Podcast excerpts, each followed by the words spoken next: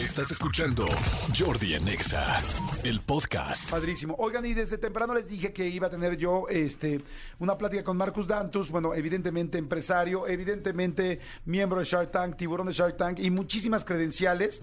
eh, y ya está aquí con nosotros. Eh, pues ha hecho muchas cosas, muchas, muchas. Socio director de Fondo Semilla, Dux Capital y de Camp 4 Ventures en Miami. Eh, dirigió el Angel Labs en Latinoamérica y actualmente encabeza el programa de Global Ent- Perdón, Entrepre- Entrepreneurship Network eh, como representante mexicano. Este, pues está, por supuesto, en, eh, en Shark Tank. Por supuesto, lo podemos ver en muchas cosas. Es un gran emprendedor, eh, impulsa a muchísima gente eh, como, eh, como inversionistas durante muchos años. Pues como las startups, yo creo que es el rey de las startups porque va aconsejando, apoyando, invirtiendo, operando muchas startups, más de eh, 1.500 emprendedores que han creado, ha creado 900 empresas. Ustedes imagínense si crear una empresa puede ser complicado y tienes que ir aprendiendo y puedes regarla en un caso, aprender en el siguiente, tener ese know-how nuevo. Imagínense hacer 900 empresas. Y él es Marcus Dantos. Me da mucho gusto. ¿Cómo estás, mi querido Marcus? No, hombre, fascinado. Muchas gracias por la invitación a ambos. No, encantado. Bienvenido. Encantado de que estés aquí, amigo. Él está presentando un nuevo libro que se llama Pensar en grande para hacerla en grande. Y este y me encanta la idea porque pues sí, queremos eh, aprender de la gente que ya ha pensado en grande y que la ha hecho en grande y ese es tu caso, Marcos. Y, y de repente poder pasar esa información, pues es como quitarte no ahorrarte años, pero sí, bueno, sí, de alguna manera sí, eh, ahorrarte y aprender y tener nueva experiencia, ¿no? Mira, el, libro, el libro originalmente iba a ser un libro para enseñar a emprender a la gente. Y de hecho lo describo en el libro, ¿no? En, real- en realidad el emprendimiento pues, es una cosa que tienes que practicar, ¿no? Es una cosa teórica. O sea, tienes que... Entonces decidí cambiarlo y mejor dar como un decálogo de habilidades que creo que son necesarias para llegar a tener éxito en la vida en general, no nada más en el emprendimiento. Y, y de ahí surge, y pues me encanta como un legado, el Claro. pasar todo lo que he conocido hasta ahorita y lo que he aprendido en un solo libro, eh, y de eso se trata. Fíjense que eso se me parece fantástico, mi querido Marcos, porque se dice, uno no puede, no tiene tiempo suficiente para vivir varias vidas. O sea, inclusive pues, no sabemos qué va a pasar con nuestra vida ni cuánto tiempo la vamos a vivir. Pero es imposible que aprendas todas las cosas tú por tu propio pie. Sin embargo, si lees mucho, si conoces mucho, si escuchas casos de éxito, casos de fracaso, que serán los que más nos harán crecer, pues podrás ir ahorrando tiempo y pudiendo llegar a tus metas más rápido. ¿Cómo empezaste tú? ¿Cuál fue tu primer emprendimiento? Bueno, mi primer emprendimiento ya, o sea, de, de chavo, pues todo el tiempo trataba de hacer negocios. Siem- Siempre tuve cuates con más lana Ajá. y como que siempre trataba de hacer lo mismo, ¿no? Ajá. Este, y vendía brinquitos en mis campamentos en Estados Unidos y cosas así porque los compraban los gringos. Los a, polvitos, estos brinquitos que a- a quarter, a quarter el, el, el brinquito, el Miguelito, que pues, en México nos costaba nada, ¿no? Pero así, mi primer emprendimiento formal fue en eh, más o menos en 1993 Ajá. Que descubro Internet. Ok. Y por una serie de, de coincidencias acabo con México.com. De hecho, mi email era presidente arroba México.com. ¿Tu email? Sí. Ajá. Y este, y pues fue mi primer emprendimiento que empezó como un hobby, haciendo yo una página de internet y luego comprando y vendiendo dominios y acabo con México.com y pues de repente estamos sentados en una mesa en Los Ángeles en el 2000 con unos personajes muy importantes y nos invierten mucho dinero. Este, Para poder comprarte el dominio. no, no, no, no, para invertir en la empresa, porque creían en la empresa. Y ahí empezaron los problemas, porque ahí empecé a pelearme con mi socio y ya no veíamos al mismo lugar y bla, bla, bla. Y bueno, yo acabé saliéndome, pero fue mi primer gran acierto y mi primer gran fracaso juntos, ¿no? Ok. ¿Y de los cuales, y de qué aprendiste más del acierto del fracaso? No del fracaso, por mucho, por mucho. Siempre se aprende mucho más de los fracasos. Oye, este, a ver, quiero nada más entender la primera parte. Empiezas a ver los dominios, dices, ok, los dominios son algo que el día de mañana la gente va a necesitar, yo puedo registrar los dominios internacionalmente, o tú hiciste la empresa para empezar, para A que ver, la te, gente te- te registrara. hago, te hago la historia muy breve. No, yo, yo- primero un cuate me enseña internet. Y entonces descubro internet y para mí es como la nueva imprenta de Gutenberg. Digo, esto, esto va a revolucionar el mundo. ¿Cuántos años tendrías tú? 26. Ok. Eh, y entonces me, su hermano estaba haciendo una página de internet. Y entonces le pregunté, oye, ¿cómo lo está haciendo? Entonces él me enseña un poquito de HTML. Y yo traía un poco de, de background de, de cómputo, porque en el TEC estudié Lasca unos años. Y entonces sabía más o menos programar y entonces pues, fue muy fácil eh, aprender HTML en ese entonces. Me puse a hacer mi página, me encerré un par de semanas, hice una página pues, que representara cosas de México y universidades y museos y junté todas las páginas mexicanas que no eran eran como cinco o seis en ese entonces. Y, y luego me le, le puse un contadorcito y el contadorcito... ¿Se acuerdan de los contadores que Sí. llevaban las páginas? Y entonces Ajá. veías cuánta gente entraba. Entonces cada vez que entraba, pues habían entrado otras 80 personas. Luego me di cuenta que la mitad era yo entrando a ver el contador, ¿no? Pero, pero la otra mitad sí eran gentes. Claro. Este, y entonces dije, oye, esta página está. ¿Se acuerdan de CompuServe? Ajá. Que yo estaba aquí a una cuadra. Eh, él me había prestado un espacio como tipo MySpace. Ajá. Pero, pero era, la dirección de mi página era ourworld.compuser.com, diagonal free pages, diagonal users, diagonal un número, diagonal otro número. Y dije, si la gente entra ahí, imagínate si le pongo un dominio. Entonces me puse a buscar un dominio que representara mexicanidad y velocidad, porque en ese entonces eran modems y era lentísimo. Sí, exacto. Y aparte, te acuerdas que tu mamá desconectaba y te colgaba el teléfono.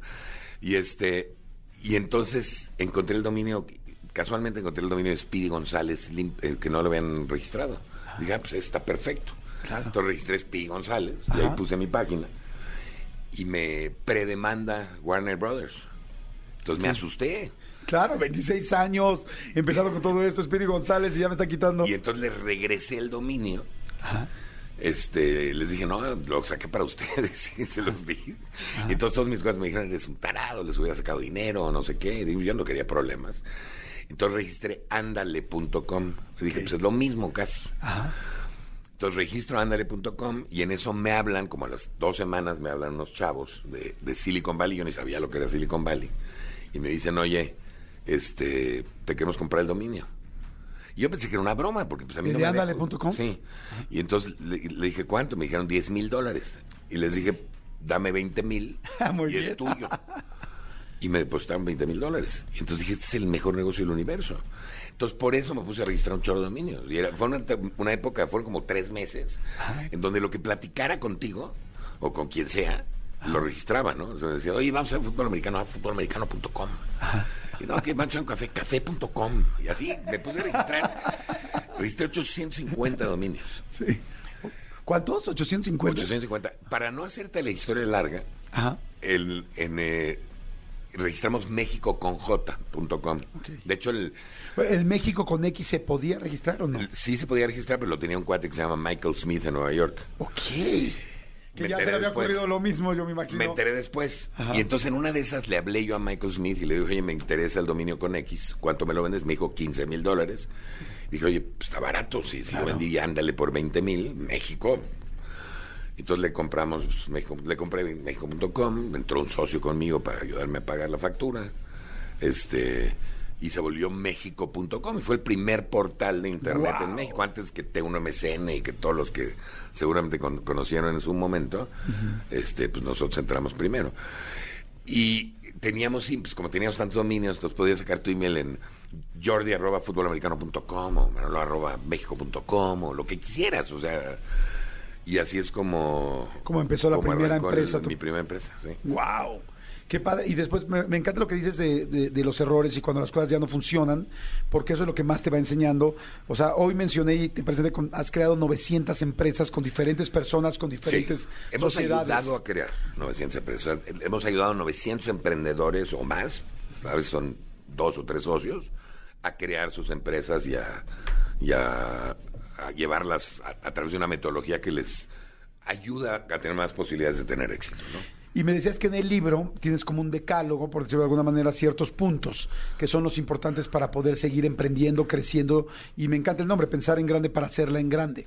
¿Cuáles son algunas de estas cosas básicas que una persona tendríamos que saber, tener y aplicar para poder hacerla en grande? Sí, mira, lo primero y quizá lo más importante, y esta, eso está en la nota de autor, es definir el éxito.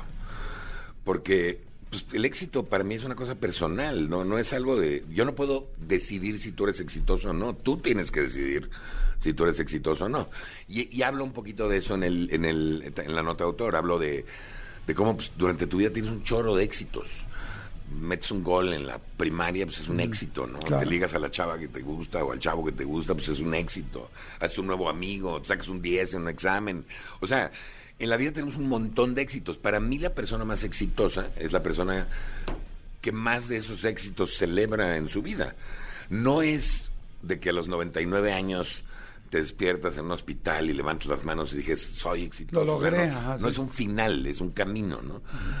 Entonces, una vez definido eso, entonces sí hablamos de las habilidades. La primera habilidad para mí, y la más importante, y chistoso que lo menciones, es la valentía, es enfrentar los miedos. El, el no te- todo el mundo, antes de tener éxito, tiene miedo al fracaso, tiene miedo a hablar en público, tiene miedo al que dirán, tienes muchos miedos que te paralizan. Entonces, el primer capítulo habla de cómo quitarte esos miedos y de cómo, cómo enfrentarlos. Todos los capítulos tienen al final ejercicios para que puedas, porque la, la gran ventaja de todo esto es que todas estas habilidades, las tengas o no, están presentes y las puedes desarrollar. Claro. Entonces, todos tenemos acceso a eso. ¿no? ¿Cuál ha sido el miedo más fuerte o de los primeros miedos que no, no el más fuerte, eh, de los primeros miedos que tuviste que vencer y cómo le hiciste? Hablar en público. Hablar en, fíjate, ahora soy conferencista, ¿no? Pero, pero sí, la primera vez que hablé en público, y ahí está también platicado en el libro. ¿no? La primera vez que hablé en público, me tocó ir a una, una charla y estábamos tres emprendedores en Devor. Ajá. Uno era Marta de Baile, que pues, es una experta hablando en público, y el otro A era... eso se dedica. A eso se dedica, y luego el otro era un cuate que se llamaba Diego Elizarrarás, de todo de cartón, y yo. Y nos invitaron a una mesa de debate. Pero cuando llegamos al, al, eh, al- al World Trade Center en Veracruz, resulta que no era una mesa de debate, era una- eran conferencias. Entonces yo dije, oye, espérame, yo no estoy preparado para una conferencia. Me dijeron, no, no te preocupes, va Marta primero. Y Marta yo creo que oyó, porque dice, o sea, agarró el micrófono y dijo, ¿por qué no empezamos con Marcus Dantus? y me lo pasa, ¿no? Y pues ahí se me tuvo que quitar el miedo en tres segundos. O sea, así las primeras palabras fueron como, eh, ah, eh, y luego ya me solté contando mi historia y, y me di cuenta, me encantó. Y me di cuenta que, pues, ¿qué es lo peor que puede pasar? Que no les guste y ya. O sea, no, no pasa nada, ¿no? Claro, pero si no hubieras aceptado, porque en realidad si ustedes se fijan, o sea, Marcus podría haber dicho, no, no tengo preparada una conferencia, no voy a, no voy a participar. Ya era Creí que era. Ya, ahí me, me- me arrinconaron. ¿eh? Pero sí, o sea, llega un momento en que tienes que enfrentarlo. Y a veces dicen que el miedo entre más lo esperas, más grande se hace. O sea, de repente un miedo que en realidad tiene el tamaño de 3 centímetros, si lo dejas pasar y pasar y pasar, se hace de 20 metros. Justo hablo de eso. O sea, cómo, cómo llegas ya a, a- a- a tú solo hacer un círculo eh, vicioso en donde tu miedo lo creces y lo creces y lo creces hasta que se vuelve ansiedad. Y ya, ya es difícil pararlo. Entonces, ¿cómo es importante pararlo desde el principio, ¿no? Mientras puedas. Equivocarse es malo. Hay mucha gente, creo yo, que en México eh, que tiene miedo de emprender, de hacer algo, porque le da miedo equivocarse. Yo siempre he dicho que es imposible ser exitoso si no has tenido fracasos. O sea, ni siquiera los reconocerías. ¿Cómo reconoces el éxito si no has tenido errores? Claro. El, el error es una parte integral, el fracaso es una parte integral del éxito. Tienes que fracasar por varios caminos hasta encontrar el camino correcto y por ahí te vas. A mí, la, la- lo que más me gusta de que lo dice, según lo dijo Edison, que no es que se equivocó diez mil veces, no es que fracasó diez mil veces, es que encontró diez mil maneras de no, cómo no hacerlo, antes de que encontró la manera de cómo hacerlo, ¿no? Este, y creo mucho en eso. Oye, y este, y hay mucha gente que, que se pregunta, que está en una línea en este momento, diciendo, bueno, pues yo tengo mi trabajo, me va bien, eh, pero que no sabe su potencial. ¿Todo mundo puede buscar un mayor potencial? ¿Todo mundo está hecho para poder crecer más o no necesariamente? Todo mundo puede buscarlo y de hecho el segundo capítulo se trata del propósito. Y para encontrar el propósito hay una técnica japonesa que se llama Ikigai, que te ayuda a buscar tu propósito. ¿Kigai? Ikigai. Ikigai. Y, y la idea es encontrar algo que te gusta, algo para lo que eres bueno, y luego mezclarlo con algo para lo que el mundo está dispuesto a pagar y que el mundo necesita. Y si encuentras la, la conjunción de esas cuatro cosas, pues ya encontraste tu trabajo ideal.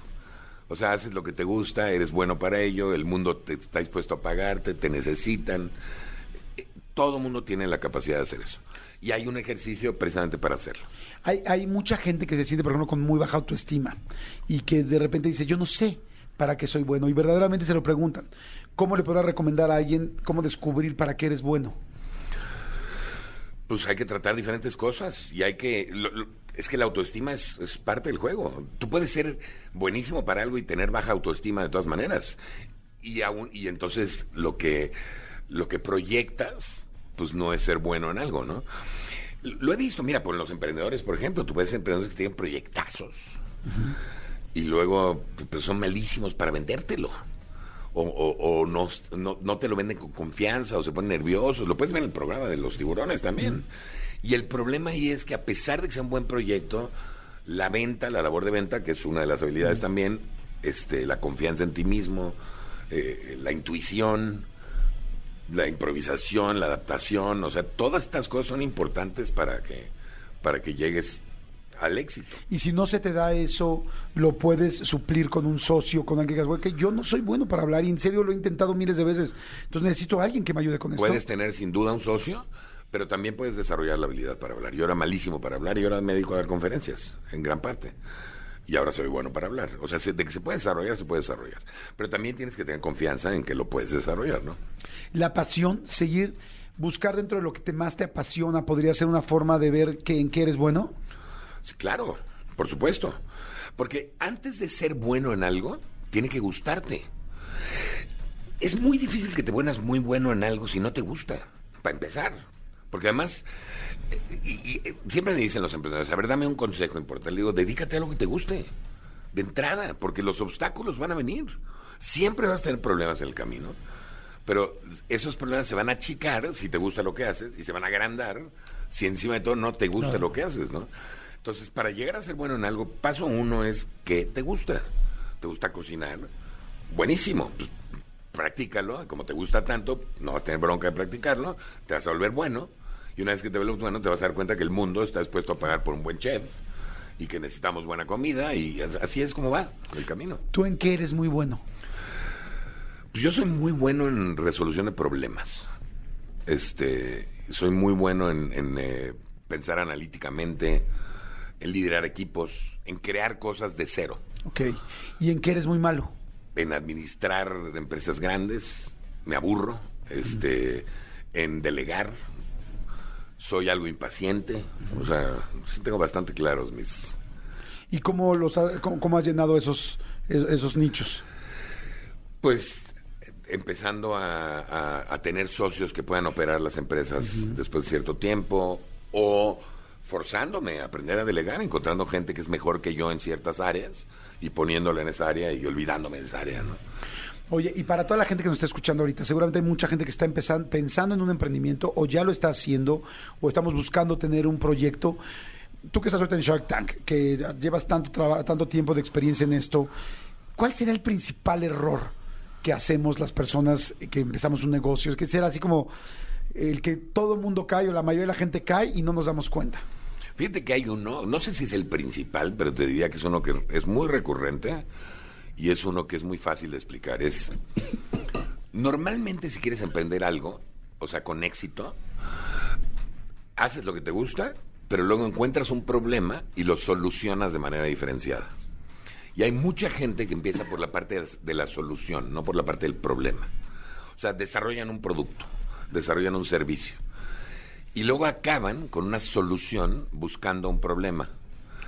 Y ahí es donde te mueres. Porque ya gastaste en solucionarlo, ya, ya, ya le pagaste a gente a hacer el app, este, o, o- o la máquina, o lo que sea, y luego te das cuenta que el mundo no la quiere, no la necesitan. Y entonces ahí es donde te metes en problemas. Entonces yo te diría que una, una cosa muy común es esa, pero hay muchos errores muy comunes. Se pelean los socios, a mí me ha pasado, este, te gastas el dinero muy rápido, eh, no delegas, no, no, no armas un buen equipo, eh, no defines bien hacia dónde ir, no eres un buen líder. O sea, hay muchos errores que cometen los emprendedores. En cuanto a dinero, por ejemplo, que es lo que a la mayoría de la gente le da miedo para emprender algo, ¿cuál sería así un consejo muy claro de no te gastes más de esto, ten cuidado con esto, porque luego el dinero se te empieza a ir de las manos, te- a veces porque te fue mal, porque el proyecto no funcionó, a veces porque te emocionas, porque te está yendo muy bien, o sea, es difícil. Es que hay toda una metodología, Jordi, que es- nace en 2006, Ajá. que se llama Lean Startup. Hay un libro que se llama Lean Startup.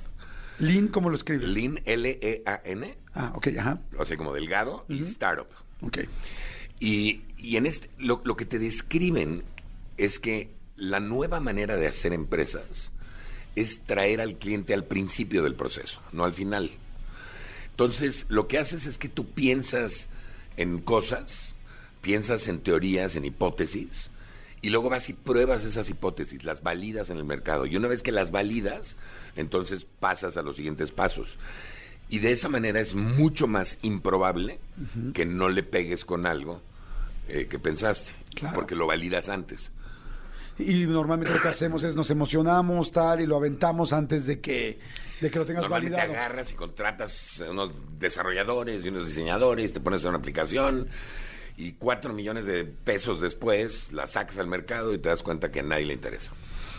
Oye, hoy mucha gente quiere con los ejemplos, ¿no? De eh, Uber, con los ejemplos de Airbnb, todas estas startups que se convirtieron en pues, los negocios millonarios, los que están manejando el mundo hoy. Hay mucha gente, sobre todo muchos chavos, que tienen hoy ese sueño, que yo voy a hacer una startup, la voy a vender y voy a ser millonario. Mucha gente piensa eso. ¿Realmente se puede? Claro se puede. ¿Realmente hay muchas opciones para hacer cosas nuevas? ¿O ese es un mercado que ya está saturado? No, hombre, hay muchísimas. De hecho, no hemos solucionado los problemas reales de la humanidad todavía. Ahorita sí, pues ya puedes tomar un coche de aquí a algún lugar más barato y sabes quién es el chofer. Este, puedes rentar un departamento cuando te vas de vacaciones o rentar tu departamento, puedes bajar una película de internet o escuchar la música que quieras, pero no hemos resuelto las cosas, no hemos resuelto el problema de la hambruna, del agua, de la educación, o sea, faltan chorros de cosas que resolver y además todas las cosas que existen se pueden todavía mejorar, Claro. todo se puede. Oye, hay mucha gente que está empezando a mandar preguntas. Dice, hola Jordi, soy Jesse de Houston. ¿Le puedes preguntar por favor a Marcus Dantus? Estoy empezando mi negocio y no me da miedo fracasar, pero lo que me da miedo es defraudar a los que creen en mí. ¿Cómo cambio esa mentalidad? Es que no los defraudas. Yo he perdido, mira, yo, yo he tenido empresas donde he perdido dinero en inversionistas. Así pasa. Mientras tú seas honesto, tengas un buen, eh, lo, que se llama corporate governance o, o gobierno corporativo, en donde les platicas constantemente, tienes juntas de consejo, toman decisiones en conjunto, los escuchas, a veces las circunstancias cambian. Pues la pandemia es un gran ejemplo de esto, ¿no? Hay empresas que iban re bien y la pandemia las tronó.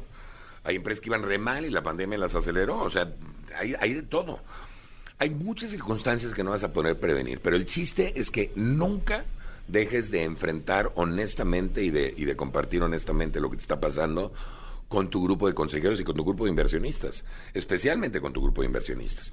Ellos mismos te van a ir también guiando hacia dónde. Acuérdense, cuando, cuando, por ejemplo, yo he invertido en un chorro de negocios, pero cuando, cuando yo invierto, yo creo que vale más, en la mayoría de los casos, mis consejos, mi- mi- mis contactos, mi experiencia, Claro que... que el dinero que les estoy dando. Entonces, pero hay chavos que son más tercos y que no escuchan. Entonces, mientras escuches, yo creo que va a estar bien. Dice, buenas tardes Marcos, ¿qué consejo le das a los chicos que no tienen claro qué carrera profesional buscar, cómo descubrir su pasión y que tengan la seguridad de a qué se quieren dedicar? Saludos, Yadira. Pues, ¿qué te gusta, Yadira? Tú encuentras, hay- o sea, seguramente hay cosas que te gustan, trata de dedicarte a algo de eso. Completamente de acuerdo. Oye, este, eh, te iba a preguntar, ¿cómo se escoge a un buen socio? Porque hay mucha gente que quiere tener un socio, que necesita un socio, una socia para poder empezar su emprendimiento, pero luego no es tan fácil y te das muchos topes con las personas que, uno elige. Yo creo que, yo creo que la, la mejor manera de escoger un socio es alguien que complemente lo que tú sabes hacer. O sea, tú no tienes idea cuántas veces me he topado con equipos de chavos que les dices, oye, ¿y tú quién eres? Ingeniero, ¿tú qué eres? Ingeniero mecatrónico. Y tú, ingeniero mecatrónico. Y tú, ingeniero mecatrónico. Dices, oye, ¿quién va a administrar? ¿Quién va, quién va a ser el CEO? ¿No? Y te dice uno, no, pues yo soy el C, él es el Lee, él es el Low. Le dices, no, no es parchís, mi hermano, es... o sea, no, no- no es nada más eh, asignar letras, ¿no? O sea, yo creo que si, por ejemplo, eres un ingeniero, pues encuéntrate un socio que sepa administrar y que sepa de negocios. Si tú sabes de negocios, pues encuéntrate un socio que sepa diseñar o hacer las cosas bonitas, o un ingeniero, o sea, trata de completar el equipo, especialmente en las áreas en donde en donde flaqueas. Claro. Eh, y eso, eso lo hace mucho más interesante. Ahora, pon todo por escrito. Eso, si algo aprendí yo en México.com fue eso. Todo por escrito, las reglas claras, las reglas de divorcio claras, todo claro, ¿no? Claro. Hay una, una frase que me encanta que dice, en donde dos socios piensan igual, uno sobra. ¿Estás de acuerdo? Exacto, exacto. Oye, y este, miren, hay mucha gente que está haciendo preguntas. Sigan, mandando preguntas. Nos las pueden mandar al WhatsApp al 5584 11 1407. 5584 11 1407 para el señor este, Marcus Dantus. Eh, y también hay mucha gente que quiere preguntar, evidentemente, de Shark Tank. Que vamos a hacer un programa extra con Marcus para poder preguntar esto, pero nada más para poder terminar el asunto del libro. Y sigan haciendo las preguntas porque lo vamos a hacer en una siguiente entrega, una segunda parte con Marcus. Eh, pensar en grande para hacerla en grande. Hay mucha gente que critica, que se burla de la gente que piensa en grande. ¿Qué tan importante es verdaderamente pensar en grande, creértela, saber que puedes llegar mucho más allá y, que no te importe lo que opine quien sea? Es que esa es parte de la valentía de perder los miedos, ¿eh? El miedo al que, uno de los miedos fuertes es al que dirán. ¿Qué, qué van a decir los cuates de mi generación cuando se enteren que yo soy emprendedor y ellos son banqueros, ¿no? ¿Qué van a decir? Es una cosa difícil, pero es una cosa que se puede superar muy fácil. A final de cuentas, de nuevo, y por eso empiezo definiendo el éxito, porque el éxito es algo personal. Tú tienes el derecho en tu vida de definir si eres exitoso o no y cómo vas a ser exitoso. Para mí, por ejemplo, el éxito pues, es dormir bien y estar contento. Ese es mi éxito. Si yo estoy, si yo duermo bien y aparte no estoy durmiendo también y, y- y- y estoy tranquilo y no le debo nada a nadie y, y estoy contento y alegre los días de mi vida y tengo una familia unida y pues, para mí eso es ya un super éxito. Lo demás es betún, ¿no? Entonces yo creo que la gente tiene que definir cuál es su éxito, cómo se sienten ellos satisfechos y eso va a hacer que los demás no te importen. Pues está fantástico. El libro se llama Pensar en grande para hacerla en grande. Y pues bueno, ya escucharon un poquito de pues de lo de la experiencia y del trabajo que tiene Marcus atrás de todo esto. Y bueno, pues imagínense, escribir un libro es muy complicado. Platicamos esto antes de entrar al aire, que tardaste más de un año en hacer todo Casi el dos, libro. casi dos años. exactamente. Y este, pues bueno, para que se acerquen a él, a lo aprovechen. Está en todos lados, en todos lados pueden Está en todos lados, las librerías, en línea, en donde quieran.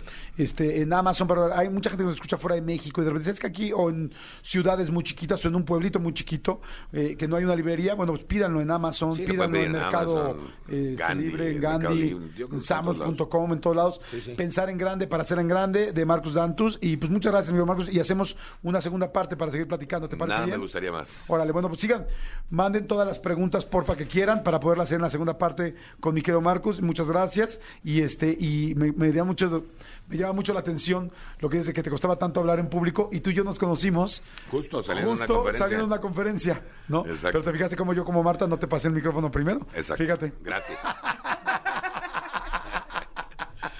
Oye, este, bueno, gracias. Escúchanos en vivo de lunes a viernes a las 10 de la mañana en Exa FM 104.9.